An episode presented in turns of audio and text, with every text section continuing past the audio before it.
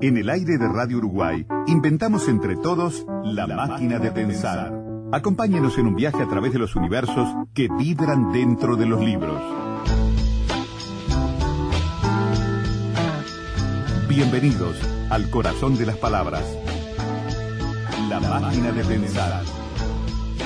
Conduce Pablo Silva Olazábal. Auspicia Biblioteca Nacional. La máquina de pensar. There's a destination a little up the road from the habitations of the towns we know. A place we saw the lights turn low, the jigsaw jazz and the get fresh flow. Amigos, bienvenidos a Radio Uruguay, bienvenidos a la máquina de pensar, ¿cómo andan? Espero que anden bien. Arranca la máquina de pensar en un programa, no diría que muy especial, porque ustedes ya lo saben, lo anunciamos.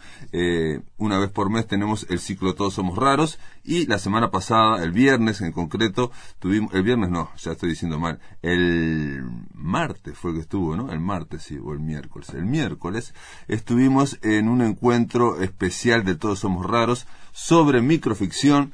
Seré breve eh, fue el título que congregó, con el que eh, juntamos a varios escritores. La primera vez que juntábamos a cinco escritores en el Todos Somos Raros. Me refiero a Leoní Garicoitz, Marcos Robledo, Nadia Vieites, Mariano González y Gera Ferreira. Con ellos conversamos sobre el arte de escribir breve. Y bueno, el encuentro, como siempre, comenzó con música, en este caso en la voz y en la guitarra de Florencia Núñez. Así que ya mismo empezamos a oír a Florencia Núñez. Arrancamos con el ciclo Todos Somos Raros. Hay que darle las gracias, como siempre, a las autoridades del Centro Cultural de España, a Radio Uruguay, al operador Federico Sorensen, que está aquí, y también a los eh, compañeros funcionarios del Centro Cultural de España. Esto lo dije, esto va en memoria de Andrés Capelán. Andrés Capelán sostuvo la máquina de pensar durante muchos años, eh, haciendo toda la difusión por flyers, a través de redes,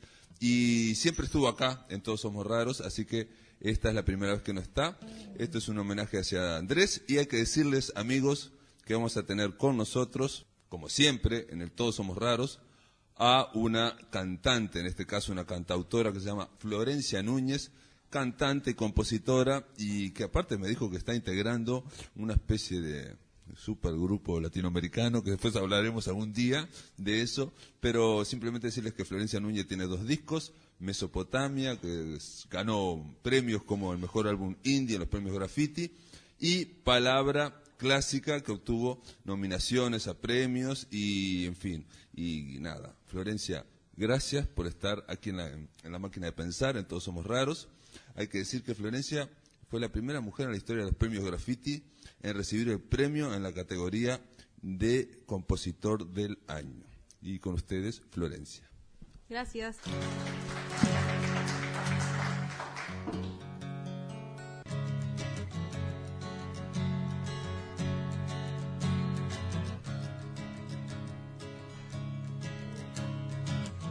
Somos tres gotas del mismo gotero, desde el jardín donde emanan los frutos yo los disfruto estén donde estén. Uno es de casa, el otro es de mundo. En las paredes nunca hicimos marcas, pero hay huellas por todo el sendero. Las hay de goles, de bicis, guitarras. Yo siempre en sus garras caía primero. Uno menor el otro gigante, pero los niños que fuimos se juntan siempre a jugar en festividades, recuerdan triviales las mismas historias, somos memoria estampada en murales y ropa de varias generaciones. Somos los brotes de quienes supieron echar raíces en medio del piso. La luna quiso blanquear nuestra piel y en el cabello regalarnos rizos. Cuando nos toque a nosotros sembrar la nueva vida y traer nuestros hijos. Los tres tendremos a bien recordar con alegría como era ser chicos. Uno menor, el otro gigante, pero los niños que fuimos se juntan siempre a jugar. En festividades recuerdan triviales las mismas historias. Somos la gloria en fotos familiares colgadas en viejas habitaciones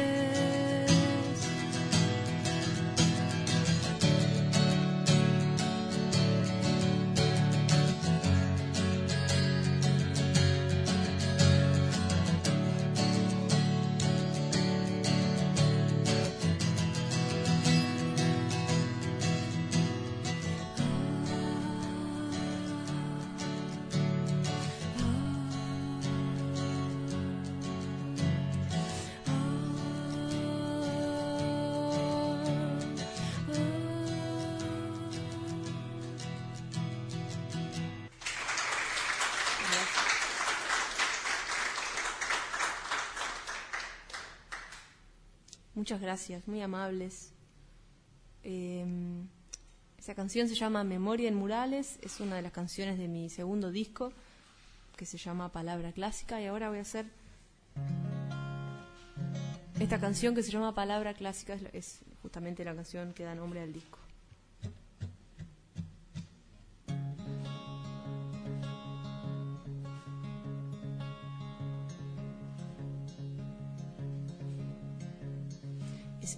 Corazón enérgico, lo que me despierta pánico, tomando del sol calórico, contrario del mar antártico, me envuelve un aroma onírico, constante en un sueño errático, silbando canciones sólidas, difícilmente automáticas, viajando la ruta ávida de curvas siempre caóticas, vuelve la palabra clásica que me pone tan famélica Trabajar siempre en la cúspide por caminos antagónicos me hace valorar lo químico, lo mágico que aparece nada más al terminar una canción. Canción, canción, canción, canción. Es el corazón enérgico lo que me despierta pánico, tomando del sol calórico, contrario del mar antártico, me envuelve un aroma onírico constante en un sueño errático, silbando canciones sólidas, difícilmente automáticas, y nace una cosa rítmica dispuesta a llamarse música. La casa se vuelve público, el caos se torna armónico, trabajar siempre en la cúspide por caminos antagónicos me hace valorar lo químico, lo mágico que aparece nada más al terminar una canción, canción, canción, canción, canción, canción. Trabajar siempre en la cúspide por caminos antagónicos me hace valorar lo químico, lo mágico que aparece. Nada más al terminar una canción canción, canción, canción, canción, canción, canción. Muchas gracias.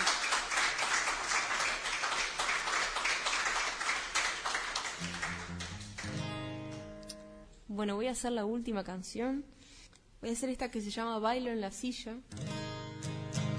Muchas gracias por la invitación. Hay como una electricidad que me recorre el cuerpo, de pronto se está moviendo, de pronto se va. No me debería importar sentir como estoy sintiendo, si sonrío todo el tiempo, por algo será. Tus besos en la mejilla son los más suaves, más perdurables Bailo sentada en la silla, tecleando en el computador. Hoy vino el amor con sus siete llaves. Digitó la clave lo que sobraba lo borró. Hay como una felicidad que respiro en el aire, puede que andando baile me llevan los pies. Es hora de reencontrar tu mano sobre la mía y cuando nos llega el día no parece durar. Desaparece el desgano y me sorprende la conexión. Aprieto fuerte en la mano la letra de esta nueva canción. Abro el corazón, te dejo el espacio. Medio lleno el vaso si lo sirvo con vos. Atesorar estos días hasta volver pensar en lo que dirías hasta saber alimentar el recuerdo de ti y de mí. Te pienso sola y concuerdo. Tus besos en la mejilla son los más suaves, más perdurables. Bailo sentada en la silla tecleando en el computador, abro el corazón te dejo el espacio, medio lleno el vaso, si lo sirvo con vos, con vos.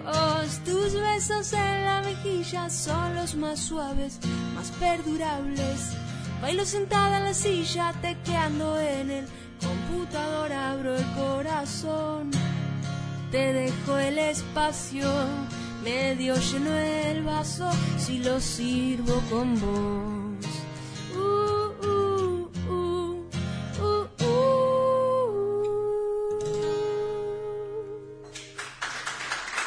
muy amables. Muchas gracias. Gracias por la invitación. Gracias, gracias Florencia. En el aire de Radio Uruguay, La Máquina de Pensar.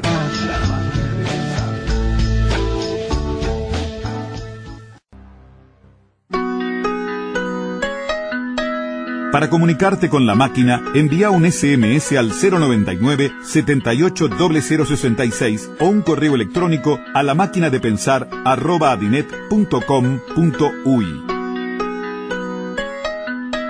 Si querés volver a escuchar charlas, entrevistas o columnas, ingresa a piensamáquina.blogspot.com y bienvenido al corazón de las palabras. Amigos, en este bloque continuamos con Todos Somos Raros, el Seré Breve sobre microficción. Vamos a oír ahora la charla que tuvo sobre el arte de escribir poco. Ahora arrancamos con la segunda parte del ciclo Todos Somos Raros. Ustedes saben, eh, normalmente, habitualmente, hace cuatro años que estamos, la idea siempre es conversar con dos escritores, ¿no? Este es, este, generalmente es un escritor argentino o no uruguayo, porque han venido este año un colombiano, una, escritora española, pero en general, digamos, son argentinos, un argentino y un uruguayo, y, este, y, la idea es conversar durante 40 minutos entre esos dos. En este caso, y como es microvisión, no sé si por qué, pero invitamos a muchos más. Invitamos a cinco escritores y voy a dar ya, este, a, ver, voy a, voy a, tratar de presentarlos. Aquí a mi izquierda está Jera Ferreira, él es licenciado en letras, es investigador y periodista cultural eh, y que acaba de editar un libro que se llama em, Continuidades. Continuidades. También ha editado poesía, Imagina el desierto y La sensación es un lugar. Y también ha editado, desde el punto de vista académico, una investigación Horacio Quiroga, contexto de un crítico cinematográfico. Esto fue con la Biblioteca Nacional.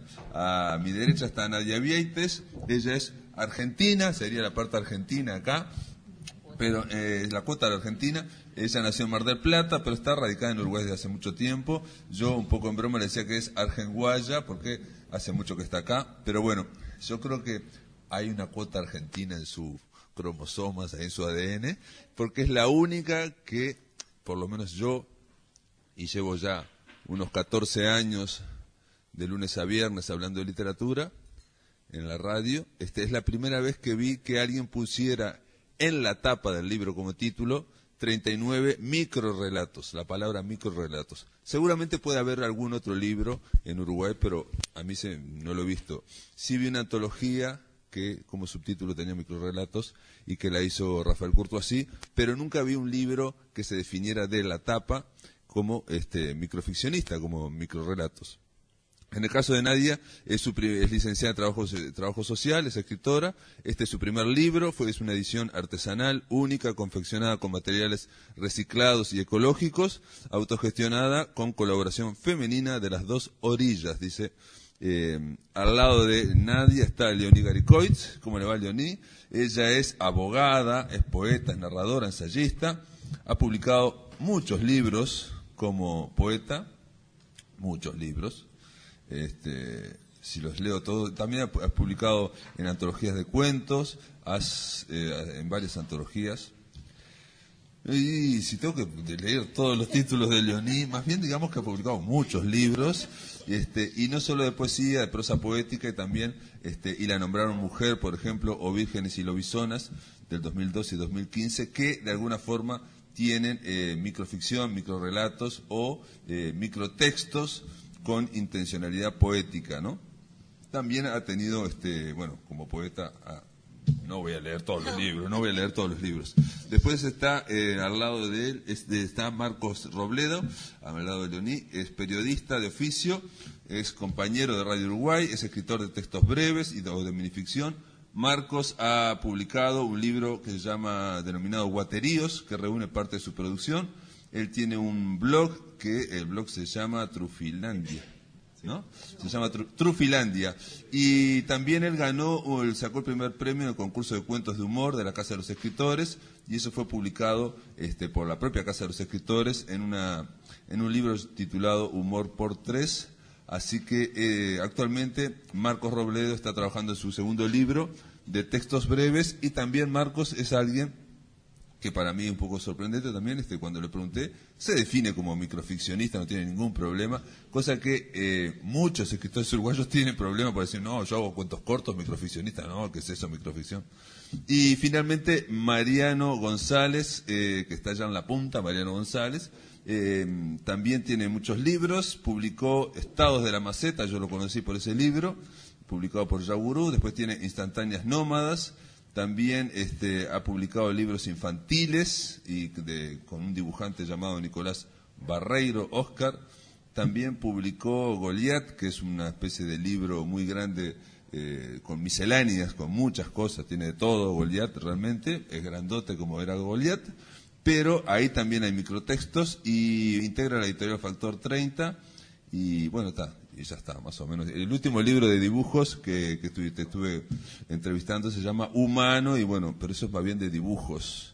Este, igual hay que plantearse si no la microficción no pasa también por dibujos o yo con, hace muy poco estuve hablando con alguien que hizo una ponencia en un seminario internacional en Buenos Aires que me tocó participar hace dos semanas y la ponencia de él era sorprendente, ¿no? Era sobre los memes los memes literarios como el tema de, bueno, de que ahí también estás de alguna forma generando, no siempre un chiste, sino generando otra cosa.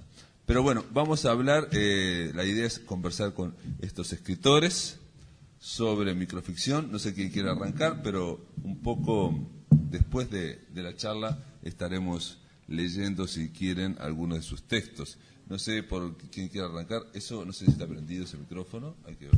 Sí, dale. Bueno, eh, no sé, Leoní, ¿qué te parece? Este... Soy la más veterana casi que... Bueno, no, pero no por eso, Leoní. Podría ser en todos casos por la cantidad de libros, de títulos. Eh, justamente ayer en el programa de, de, Pablo me preguntaba por qué había pasado de, de, la poesía a la microficción. Y yo le decía que eh, cada la necesidad de comunicarse y de expresarse eh, tiene su estilo propio. A veces uno dice, bueno, voy a escribir una novela, y no, no te sale una novela, escribís otra cosa. Eh, voy a hacer un poema y no, no, te sale un poema, te sale un microtexto. Es decir, la, la, propia voz toma su autonomía. Eh, en un último poemario que yo publiqué y que eh, Pablo me entrevistó, justamente le decía eso, em, se refería al la muerte de mi madre, y que yo lo había empezado como con anécdotas, y después eh, dije, no, esto no me gusta, di mil vueltas y al final leyendo a una escritora que no tenía nada que ver y que tampoco estaba, tampoco estaba leyendo poesía, estaba leyendo una novela, digo, me salió la, me vino la, la, idea y me vino la inspiración, vamos a decirlo, para empezar a hacerlo en poesía. Y bueno, y me quedó en poesía. Me quedaron unos poemas. Eh, Esos poemas, eh, digo, son narrativos igual.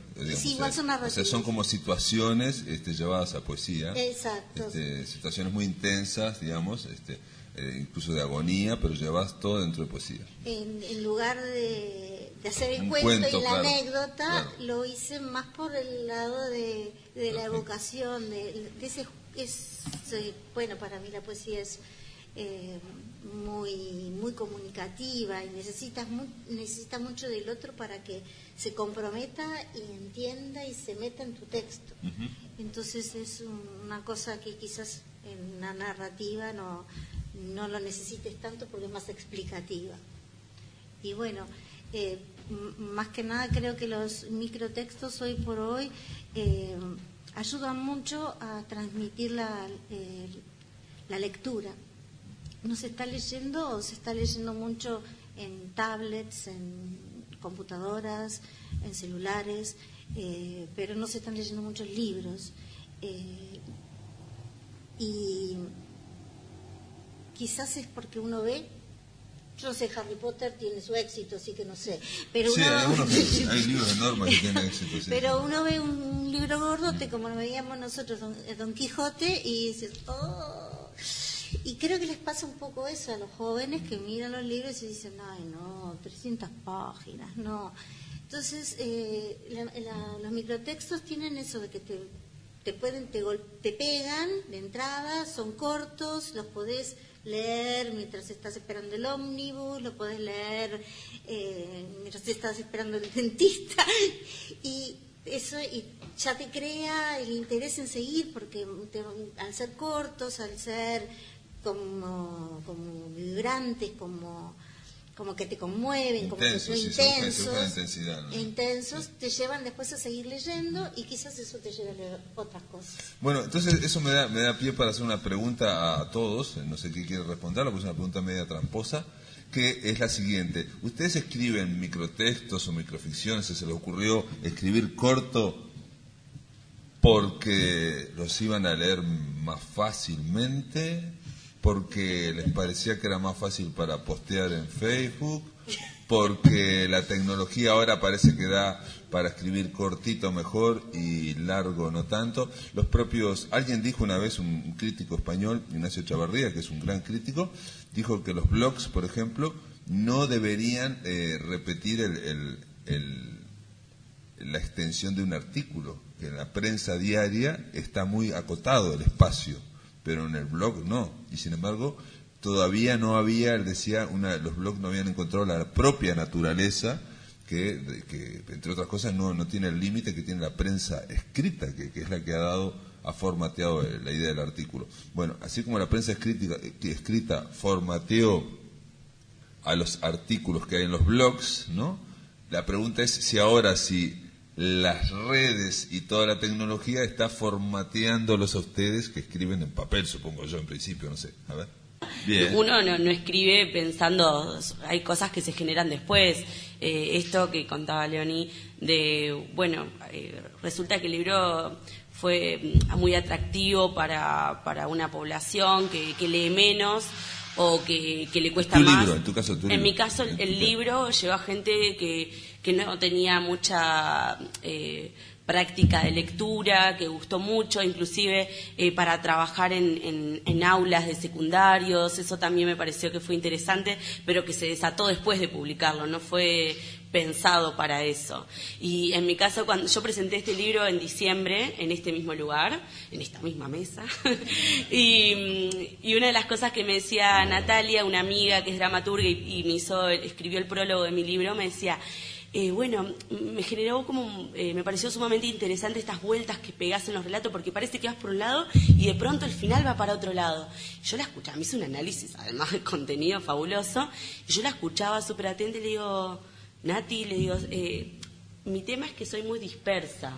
No es que esto haya sido muy pensado. Yo empiezo a escribir un algo y de pronto termino eh, dándole un giro.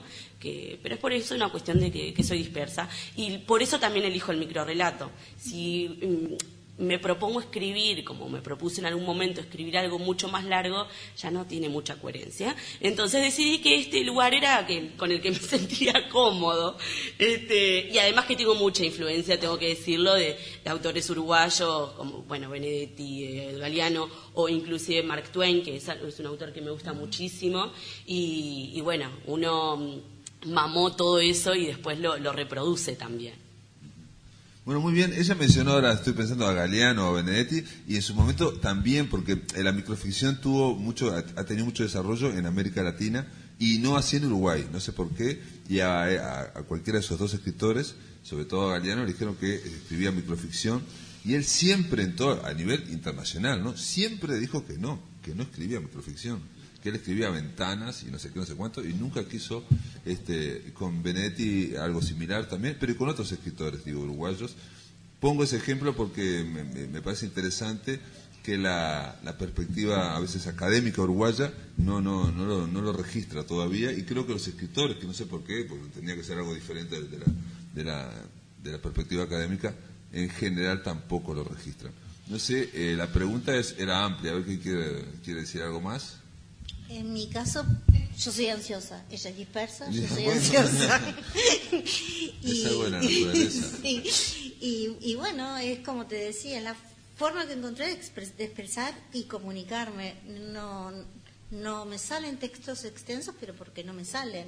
No, no es que puse mi voluntad en escribir co cuentos cortos para que eh, llegar a la gente joven. No, no, es, es, como me sale.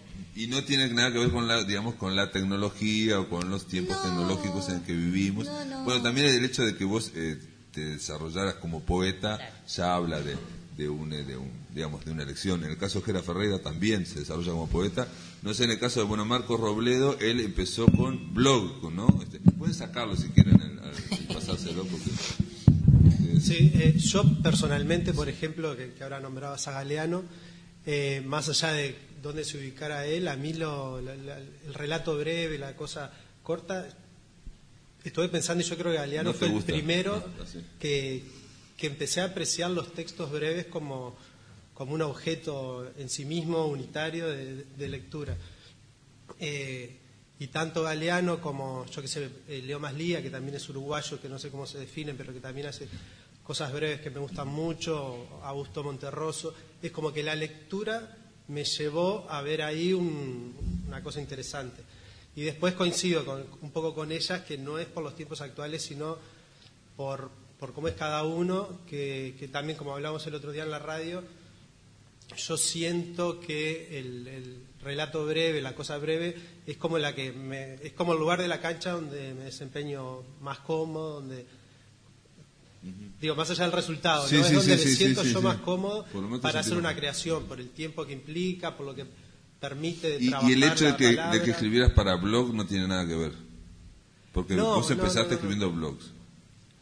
Porque empecé en el 2000 y pico y eran tiempos de blogs, pero no porque no empecé a escribir Corto porque estabas escribiendo Claro, de hecho empecé el blog en el 2004 2005 y lo mantengo. En aquel momento muchísima gente arrancó a hacer blogs y como moda o yo Sí, qué sé sí, cómo claro. qué y, y enseguida se dejaron, ¿no? Yo el blog lo tomo como un lugar donde difundir esos contenidos breves, pero no escribo en función de, de que sea un blog, digamos, ¿no? ¿Y Mariano González? Estaba pensando, de- me quedé pensando en los memes, eso que dijiste me dio como un poco ¿En los de memes? gracia. Sí, no pensé en el fondo vos sos sería un, como un, un micro, creador de memes oculto. micro ¿no? memes, que suena como a, a- a- a Dios de, de- de alguna mitología, ¿no? Micro memes. Suena como un... el dios de, lo- de la microficción, ¿me entendés? Este, y no, después pensé una buena idea era como hacer Harry Potter en versión breve, Micro Potter, por ejemplo, que puede funcionar, digo, la tiro, Harrycito. Harrycito, por ejemplo. Potecito, pero ya no, no rinde, ya no tiene punch. Pero es que el título es todo, ¿no? Uno tiene un título, hablamos el otro día de las esdrújulas, a propósito de la canción de Florencia. Es cierto, la canción de Florencia. Me hizo acordar a, Violeta Parra y a, a Chico Buarque, y ¿no? Y, pero como las esdrújulas garpan, ¿no? Lo que decíamos el otro día. Necesitas un nombre, poner una esdrújula que suena bárbaro. Siempre está, tiene como un, tiene como poder la esdrújula. Este, Perdón, y en el ¿Cuál es caso- la pregunta? No, y en el caso de la microficción es muy importante porque como es breve, es el título, digamos. O sea, se juega mucho porque muchas veces el título va en contra de lo que se va a escribir. Sí, o en un- una cosa interesante que decían ayer en la radio ustedes, que era que también la microficción juega con- a, a su favor con, con, con lo que no está dicho, ¿no? Con las referencias. Si uno, bueno, relata, ustedes hablan de la, de la guerra de Troya o de la Biblia, y uno puede eh, eh, joder un poco con eso también, y vos decís, mandás a Aquiles y no tenés que componer todo un universo. Ya viene con, el paquete, ¿no? sí, sí, sí. Por eso también la microficción muchas veces es paródica también, o sea, se, se ríe un poco o utiliza esas cosas tan serias. ¿no? No, la pregunta era si cómo empezaste, por, por qué eh, su- en tu Así, caso, jodiendo, rompiendo los huevos, como ahora. dibujando. Estados de la maceta. Sí, dibujando un poco, sí, también. No, pienso que, que mm, eh, me quedé pensando en, en los uruguayos. Yo estoy, estaba- estoy leyendo el- la edición de Alfaguara de Feliberto y la- el libro sin tapas eh, eh, son tiene unos textos que están divididos sí. en capitulitos Exacto. que son unitarios en sí mismos. Son microtextos. Y pensaba otra, la tiro ahora en serio, ¿cómo se haría una novela de microficción, por ejemplo? Tendría que ser a la onda de Vonnegut, por ejemplo, que el tipo hace mm, capítulos de media carilla, que empieza una idea y la termina, pasa al otro capítulo. Sí, bueno, eh, ¿No? Lebrero hizo Casa de Conejos, que por ejemplo que son microtextos también, independientes, o sea, no hay una linealidad, pero cada microtexto es del mismo universo, ¿no? O sea, Eso estaría los mismos conejos, los mismos cazadores. Experimentarlo, Se han hecho, se han hecho, sí, sí. pienso. Y en el caso de Jera Ferreira, usted también eh, empezaste con poesía, pero vinculabas, en esa poesía te aparecían cosas narrativas. Sí, en, en lo bravo cuando hablan todos antes es como que uno tiene que ordenar pila de cosas que buenas que se dijeron eh, y que me quedan, pens- me quedan en la cabeza. Eh, en mi caso particular sí, es más parecido a lo que decía Leonís, de que uno viniendo con el formato de la poesía, después la forma larga es como más natural soltarse ahí y ver qué pasa y un poco también estoy de acuerdo con Marcos que dice que eh, se siente bien en ese lugar, o sea, no necesita otra forma. También creo que el medio condiciona la forma, pero ponen una idea no puede condicionar la forma, entonces ¿no? Eh, uno no escribe en función del formato, sino en función de la idea. Entonces, eh, no sé, una prosa puede ser poética y un poema puede ser prosaico. Entonces, yo en mi caso, que nunca zafo ni, ni de la prosa ni de la poesía, siempre me salen libros como muy híbridos. eh, entonces invento una forma para que una sección tenga poemas y otra sección tenga prosas. Y esas prosas en general son o relatos cortos o prosas poéticas. Entonces estoy como a medio camino entre el relato corto y la prosa. Eh, una cosa que decíamos el lunes eh, con los chiquilines ahí era la, la, la dificultad, o sea, el revival que hay con el relato corto y con el, el micro relato en función de las maneras de leer y de la recepción que hoy tenemos sobre el texto, ¿no? Eh, es cierto, las redes sociales condicionan la forma de lectura, entonces eh, eh, el contenido vos lo, recibís de una forma en tránsito muchas veces y es mejor la forma breve en ese sentido. Pero también no es de ahora eso. o sea, me, pongo a pensar y hoy les mostraba el, librito de Te cuento qué, que en, en uno de los concursos del 2019 la consigna era rellenar un mensaje de texto de 160 caracteres. Te quedaba una oración así. Y eso era una historia. Entonces, partiendo de ese lugar, ya, eh, o sea, el- el- el- la, la forma este, dispara la idea, en realidad. ¿Y qué más? Ah, sobre la academia que mencionaste eh, vos. Sí, porque Jera Ferreira es el único que viene Eh, de la cuando, academia. cuando, cuando decís academia me, va- siento va a explicar por qué siento un cachetazo. no entra la que, bajo eh, que- forma. no, que me parece que, que, que acá nos tomamos muy en serio la academia en ese sentido. La academia necesita categorías y no delimitar y generar conceptos y estructuras para poder analizar. Entonces alguien un día dijo, esto es un microrelato. ¿Por qué? Porque es un personaje, eh, porque es corto, porque tiene una estructura, porque tiene una extensión, y bueno, porque acá hay una historia con principio, desarrollo y fin, punto. Para analizarlo tenemos que llamarlo de tal forma. Y se le llamó microrelato como se le llamó de mil formas. Claro. Sí, sí, no, el, mismo hecho de que la microficción tenga muchos nombres, minicuentos, microrelatos, este, eh, habla de que es algo que, bueno, que en los últimos 25 años las academias han intentado, bueno, como eso, hacer una prescriptiva, tratar de encasillarla. El tema es que en el caso de la Academia Uruguaya, no, no, no, nada, eso es, se, se sigue hablando de cuento corto y punto, ¿no? Porque me parece que sigue siendo un género que incomoda en todo, ¿no? Ya, eh, ya sea para los jurados de un concurso, lo hablamos el otro día también. ¿Dónde metes un libro de prosas poéticas? No tenés categoría, porque es poesía o poemas en prosa o narrativa, que en verdad se le da más bola al, al relato o a la novela o otros este, géneros más este, como canónicos. en Sí, realidad. sí, sí. El tema ahí, que lo que incomoda con la microficción, digamos, por decirlo de alguna forma, y digamos, es el tema de que la microficción es como una especie de, de bolsillo o de eh, rinconcito donde entra todo, y hay mucha gente que no, este, bueno, que, digo, por ejemplo, Rafael Courtoisí, eh, eh, queda más que lo que queda, pero yo hablé con él, y este, y él hizo la primera antología de microrelatos que hay en Uruguay, fue publicada por la UTU, ¿no? Y este, hablé con él, entonces, esto que estamos diciendo, de que entra todo en micro, la microficción, ¿no? Yo decía, entra poesía, teatro, entra este, narrativa, entra y él me dijo, sí, sí, todo, pero menos la poesía. Poesía no es. Porque si es microficción, poesía no es, me dice, no, o algo así. No me dice. Y él no quería, como es un poeta, gran poeta, digamos, él pensaba que la- la- entraban todos los otros géneros, la crónica, el aforismo, no sé qué, pero la poesía no. Claro, por lo demás hace lo que quiera. Este, bueno, obviamente eso tenía su sustento y obviamente eso, digo, yo estoy ahora simplificando esa posición. Pero quiero decir que a veces lo que incomoda es eso, que si se puede todo en microficción, entonces, ¿para qué ponerle un nombre si se puede todo?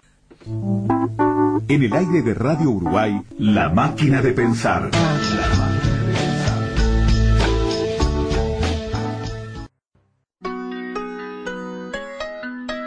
Para comunicarte con la máquina, envía un SMS al 099 780066 o un correo electrónico a la máquina de pensar.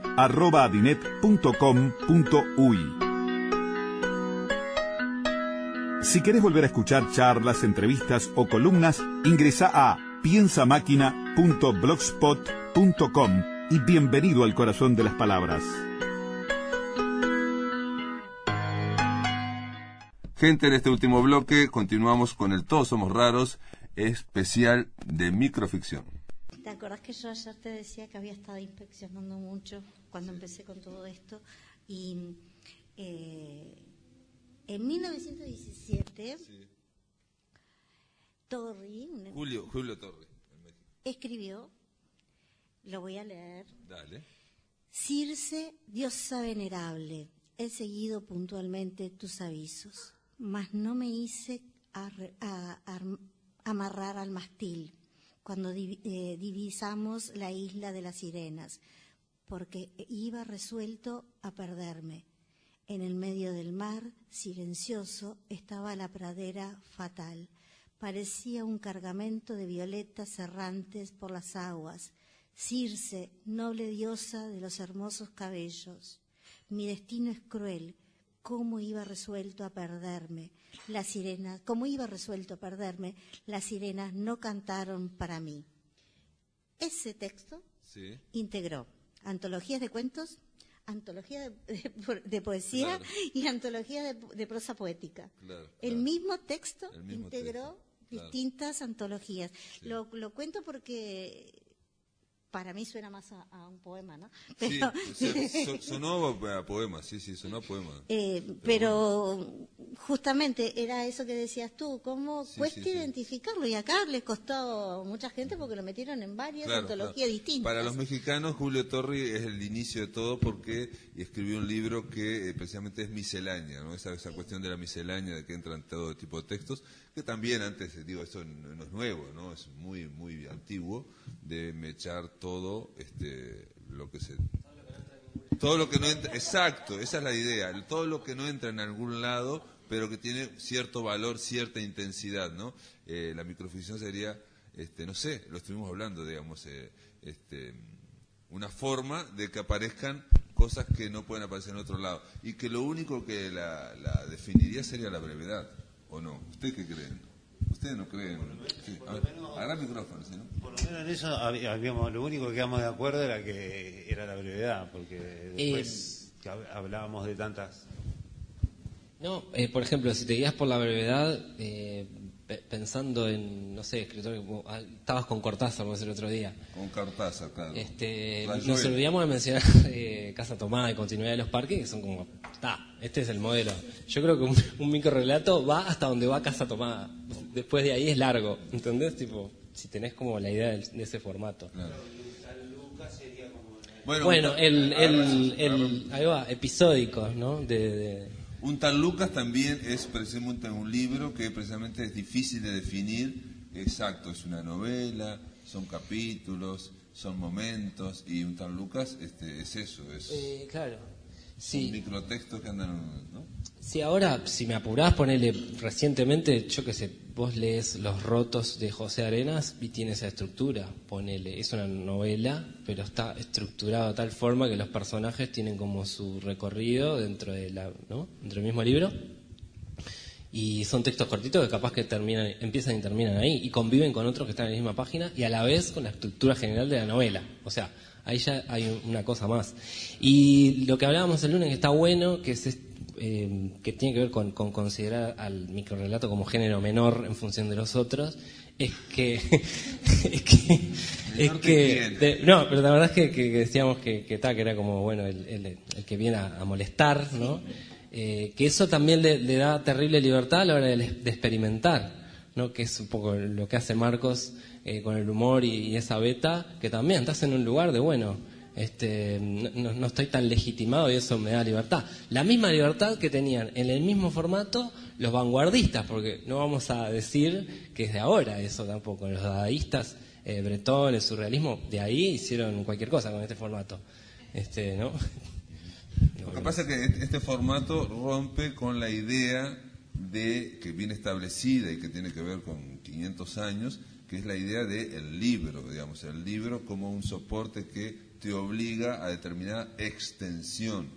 De hecho, se publican libros de microficción hasta cuando se llega a esa extensión, si no se publican en Internet, porque no da para. Entonces, la primera, eh, digamos, este, rebelión que hace, o rebeldía del microtexto es no me ajusto a la idea de, eh, de libro, digamos, ¿no? Y precisamente ahí también aparece la idea en la microficción de que no tomarse totalmente en serio, no ser trascendente, digamos, uno escribe la vida breve, como Neti, eh, porque es un enorme libro, pero, digamos, es difícil pensar, voy a escribir en microtexto la vida breve, o no, es difícil. Capaz que también esa, esa mentalidad mensuradora del capitalismo, ¿no? Que decís, y esta, y esta porquería me está dando, me, estoy, me estás estafando. Yo quiero 300, 400 páginas pagué por ello, quiero mi libro, ¿no? Eh, y aquello que queda así sin resolver, ¿qué es lo que pasa con, los textos cortos de Cortázar? Que vos decís, mm", hay gente que dice, ¿y no te gusta Cortázar que está tan bueno? Mm". no, como que, como que le falta algo, ¿viste? Claro, pero es porque también, bueno, ¿qué más quiere que te dé? en tres palabras te puede partir la cabeza, pero el tema es si uno quiere que se la partan, ¿no? en esto por lo menos. Bueno, eh, Vos sabés que una vez alguien me contó que un famoso... No, no, algo me partió la cabeza, no. Me quedé pensando, porque no es por el capitalismo, no sé si será capitalismo, porque, digamos, claro, la imprenta tiene que ver si desde estos 500 años, eh, sí, sí, con esta historia.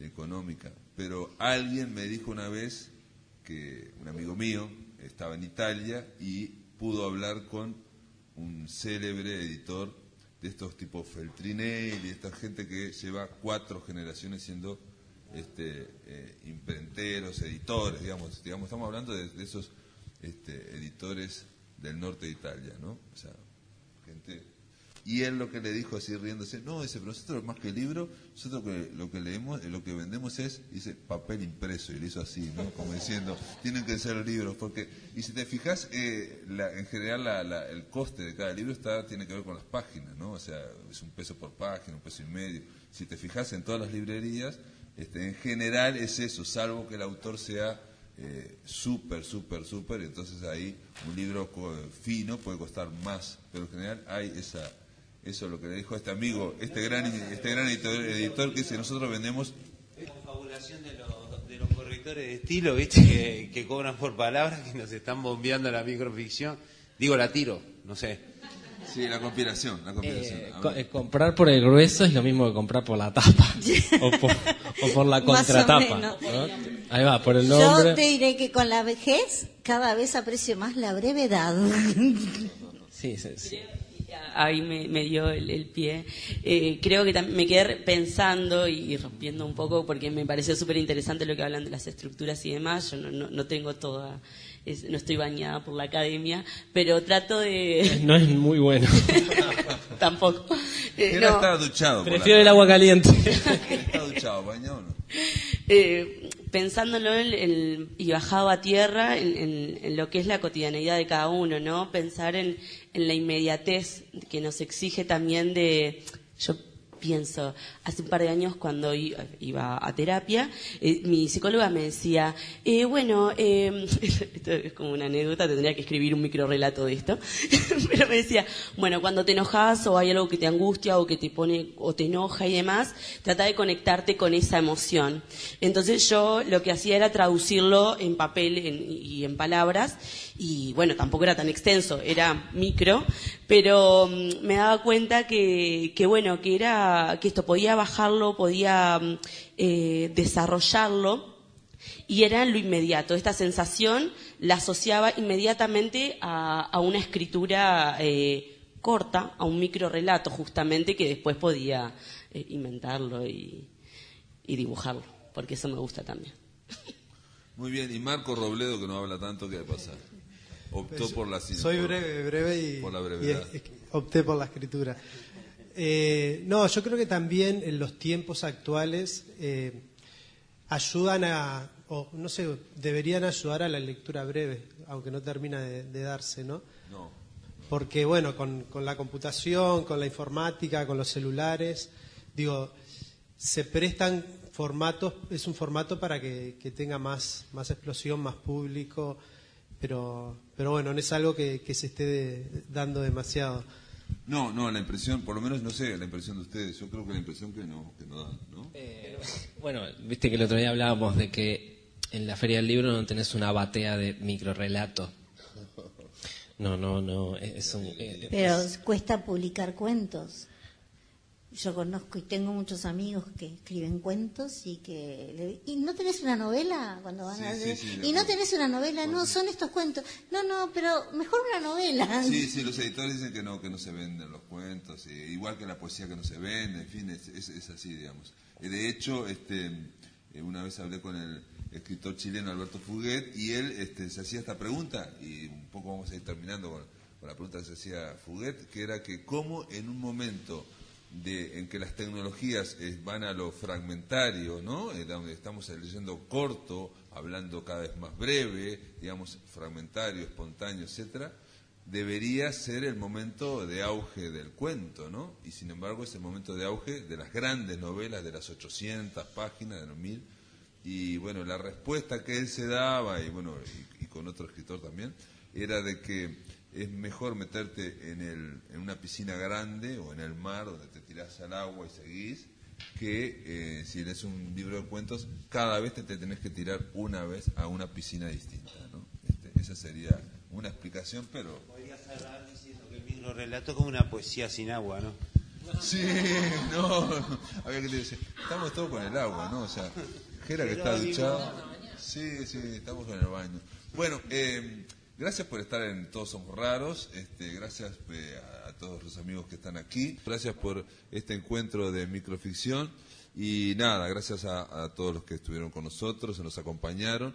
Y decirles que el mes que viene vamos a hablar en Todos Somos Raros de dos ballenas uruguayas, de dos macronovelas, así que vamos a pasarnos al otro lado. El año pasado eh, hubo una cosa rara que es para Uruguay, para la industria editorial uruguaya, se publicaron dos novelas de 600 o 700 páginas, este, una Planeta y otra Random House Mondadori. Hablaremos de eso, o sea que pasamos de la micro a la macroficción. Gracias por estar acá.